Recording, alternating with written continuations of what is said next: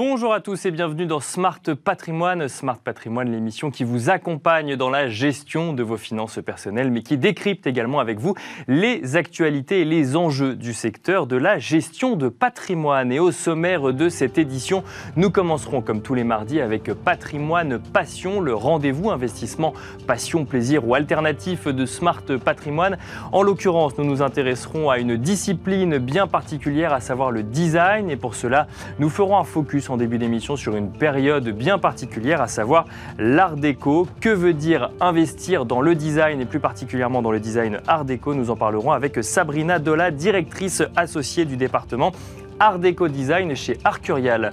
Nous enchaînerons ensuite avec Enjeux patrimoine, où nous reviendrons sur euh, des questionnements qui, peuvent, euh, qui peuvent exister en matière de culture et d'éducation financière. Euh, quelle éducation et quelle culture financière pour les femmes et pour les hommes? Existe-t-il réellement des différences ou est-ce avant tout une affaire de perception? Nous en parlerons avec Déborah Labre, directrice du développement de Fundimo, mais aussi avec Charlotte Tamer, directrice conseil chez Yomoni bienvenue à vous tous qui nous rejoignez. Smart Patrimoine, c'est parti. Bienvenue donc dans Patrimoine Passion, le rendez-vous euh, investissement plaisir, passion ou alternative de Smart euh, Patrimoine. Aujourd'hui, on va s'intéresser à l'investissement euh, dans le design Art Déco avec Sabrina Dola, directrice associée du département Art Déco Design chez Arcurial. Bonjour Sabrina Dola.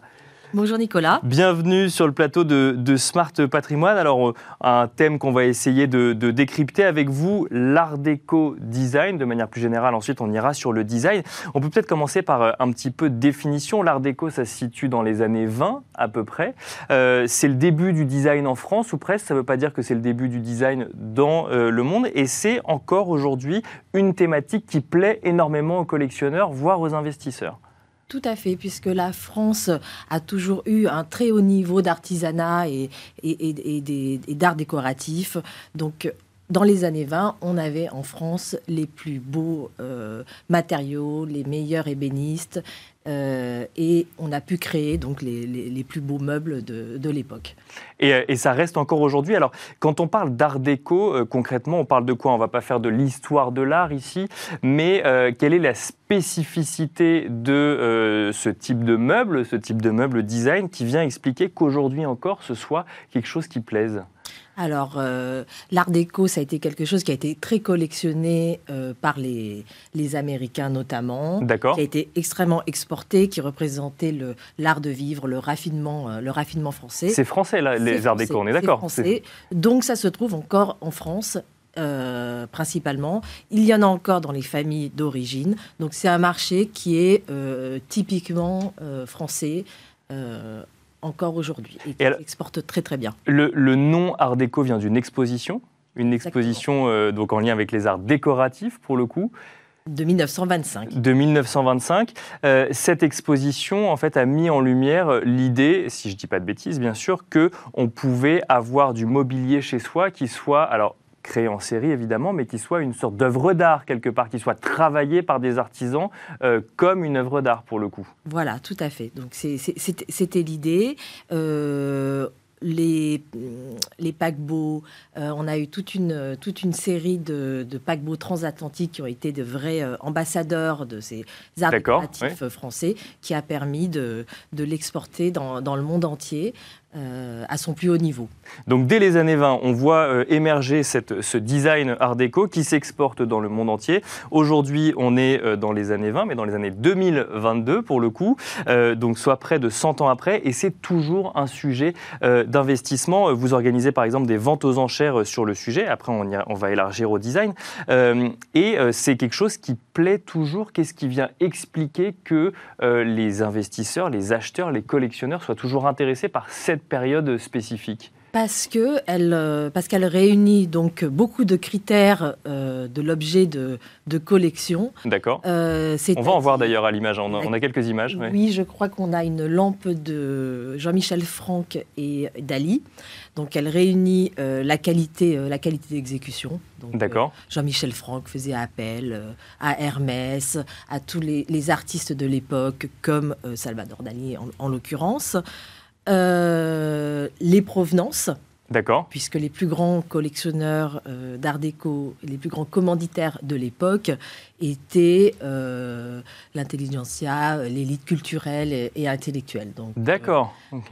Donc ça veut dire que, en fait, dès la conception, on avait euh, des, artistes qui faisaient appel aux meilleurs artisans et qui vendaient ça aux collectionneurs les plus connus. Donc il y avait tout qui était créé pour effectivement pour avoir une longévité derrière d'investissement et de, et de notoriété sur, euh, sur ces types de sur ces types de bah, d'objets, si je puis dire, enfin d'œuvres. C'est exactement ça. C'est exactement ça.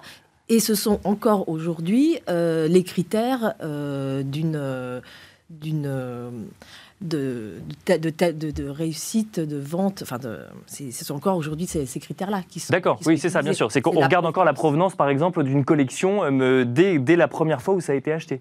Exactement.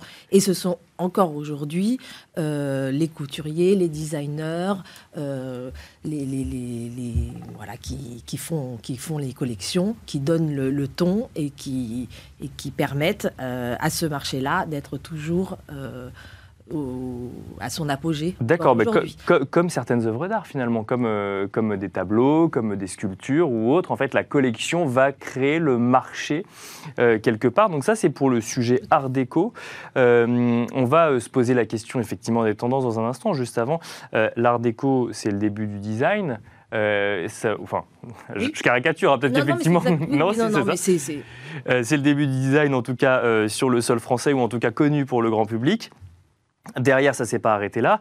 Et en fait, aujourd'hui, on voit que c'est une vraie thématique de collection, et voire une vraie thématique d'investissement à partir du moment où il y a une prise de valeur après année après année. Après année. Tout à fait. Donc dès 1925, il y a eu une certaine scission entre ce qu'on appelait les décorateurs et les modernes. D'accord. Donc toute une, nouvelle génération euh, de, de, designers, d'architectes a émergé, dont Le Corbusier, Charlotte Perriand, Ensuite. Euh, Malé Stevens, peut-être aussi, pour voilà. on cite des noms que les gens, euh, que le grand public connaît. Pierre Charot. D'accord. Euh, donc il y a eu toute une nouvelle tendance, beaucoup, beaucoup moins décorative et beaucoup plus fonctionnaliste, qui a émergé et qui ont donné et qui ont donné, qui ont créé un petit peu le, ce qu'on peut appeler aujourd'hui le, le design plus contemporain. Et alors, Maintenant, une question plus euh, finance, investissement. On a vu par exemple des étagères qui, euh, sont apparues euh, lorsque, lorsque vous nous évoquiez cela. Là, on parle de quelque chose qui est fonctionnel, qu'on va installer chez soi, qui va permettre d'exposer un certain nombre de choses ou de ranger des livres ou autre. Et c'est vendu dans une maison de vente aux enchères. Est-ce qu'on peut parler d'investissement Est-ce que on parle d'un actif qui prend de la valeur dans le temps, sachant que ça fait plus de 100 ans que ça existe et que ça intéresse toujours un marché aujourd'hui? Oui, je pense qu'on peut parler euh, d'actifs qui prennent de la valeur. J'ai par exemple un, exemple, euh, un exemple assez simple qui est la, la bibliothèque euh, Tunisie de Charlotte Perriand, qui, qui, qui, qui, qui était utilisée dans les chambres de la cité universitaire. il y a 15 ans, ça se vendait dans les 5, 50 000 euros. Aujourd'hui, c'est 200, 200 000 euros. Ah oui, donc c'est des prises de valeur qui sont assez conséquentes. C'est des prises de valeur euh, conséquentes. Alors, c'est pas général à tout le design. Bien sûr. Et ça, par exemple, c'est. Voilà, Jean Prouvé, c'est pareil. On peut suivre l'évolution sur 20 ans du prix d'une chaise démontable et on voit que du prix en, en, francs, on est passé au prix euh, en euros, voire, euh, voire beaucoup plus. Donc là, on a fait x6 pour le coup. facilement. facilement. et, alors, comment est-ce qu'on l'explique? Parce qu'effectivement, on a parlé de l'art déco, bon, il y, a le, il y a le sujet historique, il y a le sujet collection. C'est la même chose pour les, les, les, les, œuvres de design plus récentes? Non, le, le, le, design a quelque part la, la chance d'être multiple, donc d'être très diffusé. Euh, le design a également été euh, très suivi euh, par les décorateurs, les, magazines, la mode.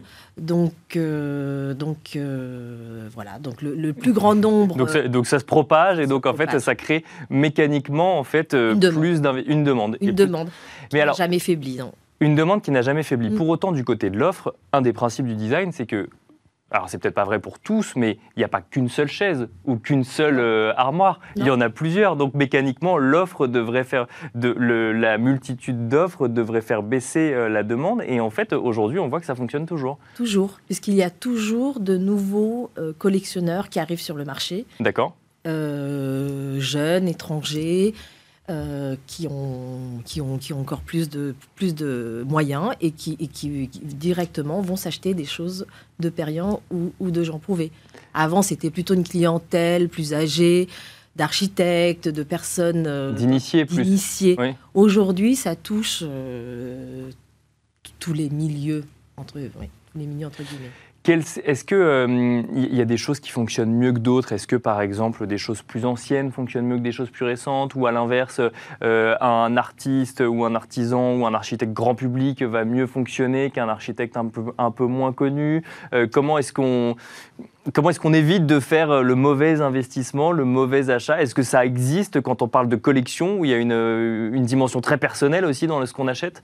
Il y a évidemment une, une, une dimension très personnelle. Il y a plusieurs euh, type d'investissement. Il y a l'investissement parce que on, on peut on peut pas dire qu'on collectionne le mobilier. Il y a Bien sûr, de oui, oui c'est vrai. Collectionne pas réellement. Qui, on va pas avoir plusieurs enfilades comme on a vu. Non, effectivement, une ça suffit. Exactement. on, on, se, on se décore finalement, on se, on se meuble. Donc euh, euh, la collection de design est avant tout utilitaire. On a besoin de s'acheter une jolie, une jolie pièce et pourquoi pas se diriger vers le design. Donc il y, a cette dimension-là euh, à court terme qui peut être, par exemple, on le voit par exemple dans le, mobilier de Christian Liègre, que nous vendons dans nos ventes parfois même plus cher qu'en boutique, puisque là c'est plutôt l'effet un peu euh, Hermès. C'est-à-dire que les clients ne veulent pas attendre longtemps, euh, ils veulent l'avoir tout de suite. Donc il y, a ce marché-là, satisfaire une demande Bien sûr, immédiate. Il y a à moyen terme euh, ce qu'on peut apparenter à un marché du vintage, finalement, de l'occasion. C'est-à-dire qu'on achète des jolies choses, on les revend, on perd un petit peu d'argent, mais la valeur quand même reste... Euh, reste forte ou présente, oui, bien sûr. Voilà, ça ne perd pas totalement de sa valeur. Donc ça, c'est, c'est, le cas avec tout le mobilier design un petit peu euh, courant d'édition. d'édition. Le knoll, les choses de assez euh, Et alors, une, euh, une, dernière question euh, pour finir, Sabrina Dola. Est-ce qu'il y a un, risque quand, on achète dans, quand on achète un meuble de design, art déco ou autre de, de, perdre de l'argent, que ça perde de la valeur dans le temps Oui, oui bien sûr, oui, oui, bien sûr, parce qu'il faut, il faudrait garder les, les, pièces plus de 20 ou 30 ans pour savoir si elles ont pris de la valeur. Donc oui, il y a un risque quand on vend avant.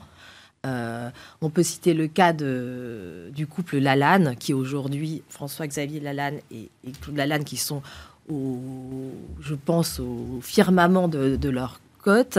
Euh, voilà, Arcurial éditait les, les Lalanne et vendait, euh, vendait une table dans les 14 000 francs, je crois, à l'époque. Et aujourd'hui, c'est la, valeur 70 000 euros. D'accord. il faut la garder 20 ans. il faut la garder 20 ans. Merci beaucoup, Sabrina Dola, d'être venue sur le plateau de Smart Patrimoine nous détailler euh, l'investissement ou la collection de design art déco. Effectivement, on ne sait jamais vraiment euh, dans ce rendez-vous si on est dans l'investissement ou dans la collection. Merci. Je rappelle que vous êtes directrice associée du département art déco design chez Arcurial. Et quant à nous, on se retrouve tout de suite dans Enjeu patrimoine. Et c'est parti pour Enjeu patrimoine, un enjeu patrimoine où nous allons nous intéresser à la culture financière des femmes et des hommes, ce qui nous amènera mécaniquement à évoquer les sujets d'éducation financière des femmes, des hommes, mais on va aussi regarder ça euh, d'un point de vue générationnel. Pour en parler, nous avons le plaisir de recevoir sur le plateau de Smart Patrimoine Déborah Labre, directrice du développement de Fundimo. Bonjour Déborah Labre, bienvenue sur le plateau de Smart Patrimoine. Nous avons le plaisir de recevoir également sur ce plateau Charlotte directrice conseil chez Yomoni. Bonjour Charlotte Tamer.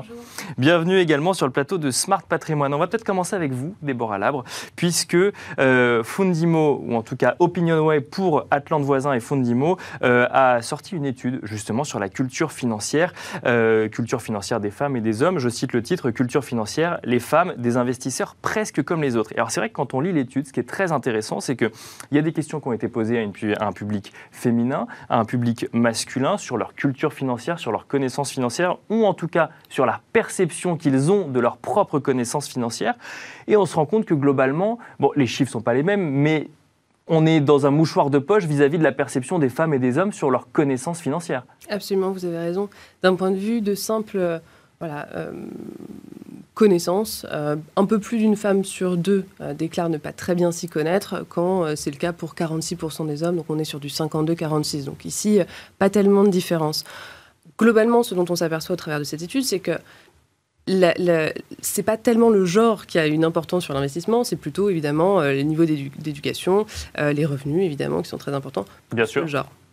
Donc, euh, et alors, on, vient rapidement sur le niveau d'éducation. Là, on va constater une différence en termes de génération. Absolument. Mais alors, on va voir, j'imagine, plus on est jeune, plus euh, le nombre de gens qui considèrent ne pas s'y connaître être élevé. Et là, on va voir une différence, par exemple, entre une perception entre un jeune homme et une jeune femme? Alors, ce qu'on note, c'est effectivement un effet de, génération qui est très important. Les femmes de 18-34 ans, aujourd'hui, euh, bah, finalement, s'y connaissent mieux, étonnamment, et mieux que les hommes du même âge. D'accord. Euh, pour vous donner un exemple très concret, on a interrogé les Français sur leur connaissance en SCPI ou en crowdfunding immobilier. ces femmes-là répondent bien mieux. Et c'est vrai pour 36% d'entre elles, contre 30% des hommes. Oui, parce qu'il y a deux façons de faire. Il y a quelle est la perception de votre connaissance financière Et puis concrètement, est-ce que vous connaissez le sujet ou non Parce que nous, on a les réponses. Oui, c'est ça. Exactement. Et de la même manière, on s'aperçoit que ces femmes plus jeunes, finalement, il y, a un vrai effet de transmission qui s'applique. Euh, elles sont mieux formées par leurs parents. C'est vrai, euh, donc 38% des femmes les plus jeunes déclarent qu'elles ont été formées, euh, justement, sans doute, par, leurs parents, contre 20% des femmes de 34 ans et plus. Donc on sent ici que peut-être les parents ont aussi cherché à les rendre beaucoup plus autonomes, parce que rappelons-le, finalement, bah, cette notion d'autonomie financière, elle est bien plus importante pour les femmes que pour les hommes. L'INSEE le dit, au moment d'une séparation, les femmes perdent 22% de leurs revenus, potentiellement, contre 3% pour les hommes. Et au moment d'un départ à la retraite, également, un écart de revenus euh, peut aller jusqu'à 41% pour les femmes. Donc c'est encore plus important pour elles, et notamment pour les plus jeunes femmes, euh, bah, d'apprendre à investir et à faire fructifier leur, capital. Ça veut dire que c'est un, sujet pris euh, de manière plus sérieusement ou par une femme que par un homme, ou c'est un raccourci qu'on ne peut pas faire aujourd'hui à ce stade? Je pense que c'est un raccourci qu'on ne peut pas faire encore. Mais non. Je pose la question, hein, c'est bien sûr. Alors Charlotte sera peut-être d'accord avec ça, mais, mais honnêtement, je ne pense pas qu'on puisse le dire de cette manière-là aujourd'hui. Euh, Charlotte Tamer, euh, même question. Alors du coup, on a, eu quelques chiffres effectivement euh, en lien avec cette étude sur la, perception. Vous, chez Yomoni, est-ce que vous constatez déjà qu'il y a une différence entre investisseurs hommes et investisseurs femmes, et surtout que la perception de sa propre connaissance financière est différente? En fait, chez Yoboni, on a, et on, en est assez fiers, on a 30% euh, de notre clientèle qui est une clientèle féminine, qui va de quelques mois à, plus de 80 ans, donc on peut, on peut investir à tout âge. oui, d'accord. Euh, et on, note aussi que 25% de notre encours global, puisqu'on est une société de gestion euh, de prime abord, est, représenté, enfin est un encours en fait détenu par des, par des femmes. Donc la femme n'est pas inexistante chez Yoboni. Après, sur la culture financière, en fait, ça va dépendre de l'échange qu'on a la femme assez facilement va reconnaître, si elle s'y connaît pas du tout, nous dire je ne sais absolument rien. Euh, D'accord. Euh, souvent, en début d'entretien, on va dire à un client, sur une échelle de 0 à 5, pour adapter le discours, quel est votre niveau en termes de culture patrimoniale? Il n'y a pas que la finance, hein, il y a le patrimoine, en termes de culture patrimoniale, culture financière. La femme va, avec un peu plus d'honnêteté, euh, nous dire si elle est à 1, à 2 ou à 5, clairement, et qu'elle sait clairement ce qu'elle veut. Euh, D'accord. Euh, voilà. Donc on en revient sur le sujet de la perception. On en revient sur le sujet de la perception. Je dirais que la femme est peut-être un tout petit peu plus réaliste sur le sujet que l'homme. Après, je ne cherche pas à me faire d'ennemis, mais je vous le dis en toute transparence. Mais alors, moi, je lis souvent que, et, d'ailleurs, c'est ce qui ressort un petit peu dans l'étude, qu'il y a un sujet épargne, que finalement, euh, même sans forcément chercher absolument des différences, il y a quand même un, côté euh, euh, féminin où on épargne plus que quand on est un homme, et donc on pourrait s'attendre à ce que globalement, le sujet finance soit géré un peu plus géré au sein d'un couple où il y a un homme et une femme par, le, par la femme. Alors, en fait, ce qui se passe, c'est que effectivement, les, cordons de la bourse, sont souvent tenus par la femme parce que c'est ben, un peu plus généralement, hein, c'est générationnel, mais plus elles qui font les courses, plus elles qui s'occupent de l'intendance de la maison. Donc, elles font un peu plus euh, bah, la compta journalière, je dirais, hein, mensuelle, etc. Euh, les femmes, les femmes françaises sont les championnes d'épargne en Europe, donc ça mhm. il faut le noter. L'étude date de quelques années, mais en tout cas en 2015-2016, euh, c'était le cas. Les, les, Françaises étaient championnes de l'épargne. Par contre, on se rend compte que elles ne passent pas euh, dans la sphère de, l'investissement. En fait, c'est-à-dire qu'elles en restent au stade de l'épargne, c'est-à-dire des livrets bancaires, problème d'érosion monétaire, etc., et qu'elles ne passent moins le cap en fait de l'investissement. Et je pense que le fait de moins passer le cap de l'investissement n'a rien à voir avec une aversion au risque supplémentaire. C'est juste que la femme n'est pas au courant, en fait, que derrière la première porte, il y a une deuxième porte. Et en fait, je pense que là, au-delà de, revenir sur la position de la femme euh, historique, etc., il y a aussi le positionnement de l'investissement en France aujourd'hui qui évolue. C'est-à-dire qu'il y a une quinzaine d'années, vous n'ouvriez pas un contrat d'assurance vie pour 1000 euros. Aujourd'hui, c'est le cas. On n'est pas besoin d'être fortuné aujourd'hui, homme ou femme d'ailleurs, hein, confondu. On n'est pas besoin d'être fortuné pour investir. L'investissement, vous le disiez tout à l'heure, pour moi, c'est le sujet de tous, notamment des nouvelles générations. Ça va devenir un, devoir euh, civique, c'est-à-dire, euh, ne serait-ce que pour votre retraite, il va falloir investir, il va falloir euh, investir sur les marchés ou sur l'immobilier. Ça va devenir une obligation. Et en fait, il y a aussi ce changement à côté du changement de l'évolution de la femme dans la société, il y a aussi cette évolution du secteur de l'investissement. Aujourd'hui, depuis un peu plus d'une dizaine d'années, il est assez facile d'accéder via Internet à des contrats à partir de 1000 euros et moins. Et donc, et donc c'est un sujet d'éducation financière. C'est-à-dire qu'avant, on, pensait qu'il fallait 100 000 euros pour commencer à même prononcer le terme investir. C'est pas on pensait, c'est il fallait. Il fallait. Moi, au début, j'ai commencé à travailler et je ne travaille pas depuis 20 ans. Quand vous accédiez à la gestion privée, et c'est encore le cas de certaines sociétés de gestion aujourd'hui, il faut poser 500 000 euros sur la table. Et tout le monde, euh, notamment sur des âges euh, et même, même à 50 ans, tout le monde n'a pas 500 000 euros à investir sur les marchés. C'est ce qui ressort de, de, l'étude d'ailleurs. 52% des Françaises, pour le coup, euh, pensent, euh, ne pensent pas avoir les ressources suffisantes pour placer leur épargne sur un autre support que le livret A. Et alors, je citerai un autre parce que vous parliez de l'aversion au risque. Alors là, pour le coup, dans l'étude, on, on sent quand même qu'il y a un sujet aversion au risque quand il s'agit d'investir mais d'ailleurs qui ne marche pas dans tous les cas. C'est-à-dire qu'il y a une aversion au risque quand on parle de risque, mais quand on parle de produits risqués, euh, l'aversion au risque peut disparaître à partir du moment où on s'y intéresse. Et c'est vrai, euh, notamment pour les crypto-monnaies, on s'aperçoit que 25% des femmes aujourd'hui déclarent avoir ou avoir l'intention d'investir en crypto-monnaie. Donc cette aversion au risque, finalement, elle est assez paradoxale. C'est pas vrai pour tous les produits. Idem, si on reprend les différentes générations, on voit que des femmes de 34 ans et plus, globalement, vont avoir des objectifs qui sont bah, préparer la retraite, payer euh, l'école de ses enfants, etc. Ce qui est moins vrai pour les plus jeunes qui, elles, pensent à faire fructifier leur capital. Donc finalement, qui vont potentiellement être aussi susceptibles de prendre plus de risques dans leur placement et du coup dans leurs investissements. Juste pour revenir sur cette notion de femme épargnante et non pas investisseuse, c'est un stéréotype qui, qui, effectivement perdure quand même beaucoup, euh, qui, je l'espère, et notamment en voyant les chiffres de ces femmes les plus jeunes, bah, va tendre à disparaître de plus en plus, à ne plus faire de l'investissement à Boys Club. C'est ça qu'on cherche à faire aujourd'hui, et les crypto-monnaies, aujourd'hui, nous montrent que potentiellement, c'est aussi euh, une possibilité de demain.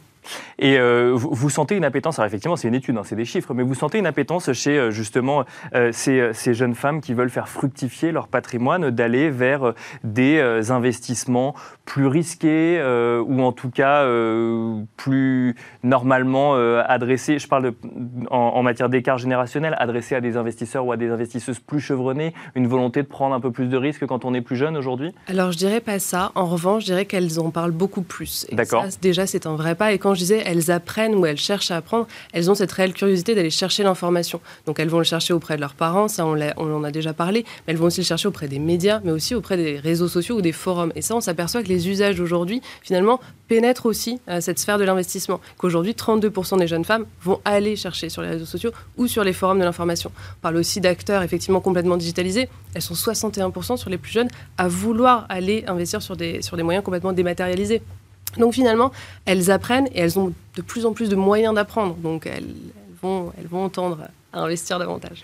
Donc finalement, euh, on peut investir avec des euh, budgets euh, plus restreints, on peut passer par des plateformes digitales et le sujet, et là pour le coup, c'est pas un sujet féminin ou masculin, le sujet, c'est un sujet d'éducation financière aujourd'hui. Absolument. Il y a, peut-être un dernier point, c'est euh, on voit que dans les pays nordiques, on dispense des cours très tôt euh, pour apprendre à gérer son argent de poche dès le collège, euh, mais aussi pour apprendre à parler à son banquier pour, un prêt, etc. En France, ça n'est pas le cas, et on voit qu'un Français sur deux, c'est vrai et pour les hommes et pour les femmes, estime que ça devrait être une matière enseignée à l'école. Effectivement, il y, a, y, a, de très bonnes initiatives qui sont prises par la Banque de France chaque année qui militent pour une meilleure éducation financière des Français on a encore un travail à faire et chaque acteur, notamment les plateformes d'investissement en ligne, doivent faire ce travail. Charlotte Tamer, euh, l'éducation financière enseignée à l'école, euh, c'est quelque chose qui...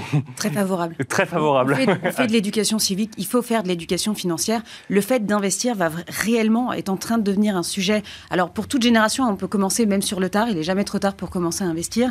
Euh, mais en fait, on se rend compte, même dans l'étude à laquelle j'ai pris connaissance, on voit que les femmes n'ont aucun problème à passer par les plateformes dématérialisées, etc. Parce que c'est là que vous allez trouver le plus d'éducation. Une femme qui sait, tout comme un homme, homme. En fait, c'est même plus genré à ce niveau-là. Mais quelqu'un qui sait comprend que le risque, c'est pas juste du risque. Risque égale rentabilité. Et en fait, c'est je prends du risque à partir du moment où j'ai un horizon de placement qui correspond avec, euh, qui est proportionnel au niveau des risques choisis. Et à partir du moment où on, a ça, en fait, on, se rend compte que qu'on lisse la volatilité et que donc on est sur quelque chose de tout à fait acceptable. Vous n'êtes pas en train de, de, balancer votre salaire euh, sur une roulette russe. D'accord? Vous êtes son livret A.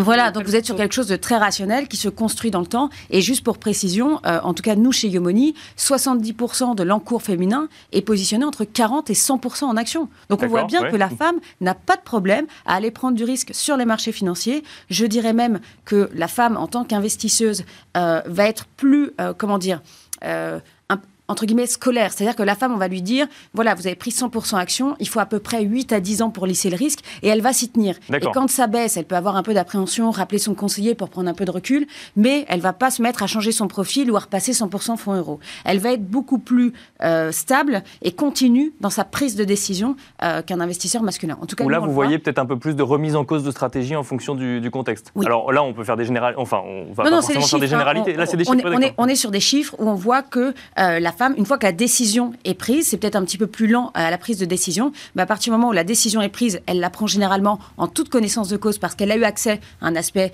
éducation, soit via la plateforme, soit via un conseiller, mais une fois que c'est pris, elle s'y tient et elle s'y tient jusqu'au bout.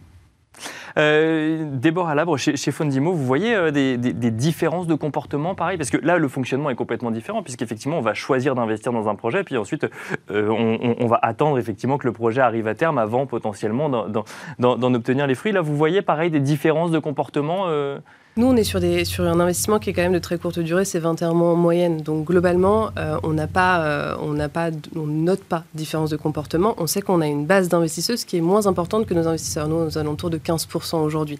Alors ça, ça, fait un x2 en 5 ans. Néanmoins, on sait qu'elles sont encore voilà, réticentes au fait de, passer le cap. Néanmoins, on a énormément de questions. L'accompagnement, évidemment, euh, bah, il est euh, peut-être un peu plus lent, comme, euh, le disait Charlotte, mais néanmoins, non, après, dans, dans, les faits, ça ne change rien. Et pour conclure, qu'est-ce qu'il faudrait faire, qu'est-ce qui resterait à faire pour qu'on ne fasse plus d'émissions où on, on différencie le genre en fonction de la stratégie d'investissement? De l'éducation et justement rappeler que ben, investir effectivement ça comporte des risques mais qu'il y a quelques conseils à avoir toujours diversifier euh, son portefeuille euh, diluer un maximum le risque ne jamais mettre tous ses œufs dans le même panier ça reste un adage qui fonctionne très bien.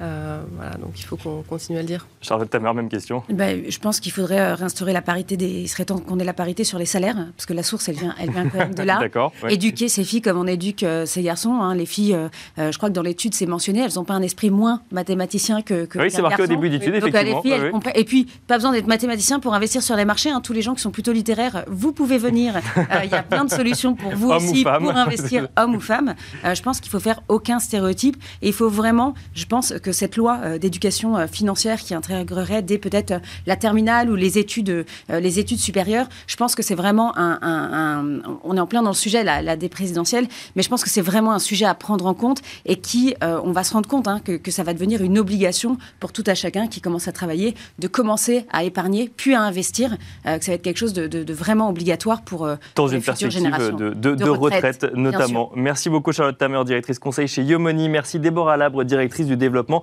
de Fundimo. Et merci à vous de nous avoir suivis. Je vous donne rendez-vous demain à 13h sur Bismart pour un nouveau numéro de Smart Patrimoine.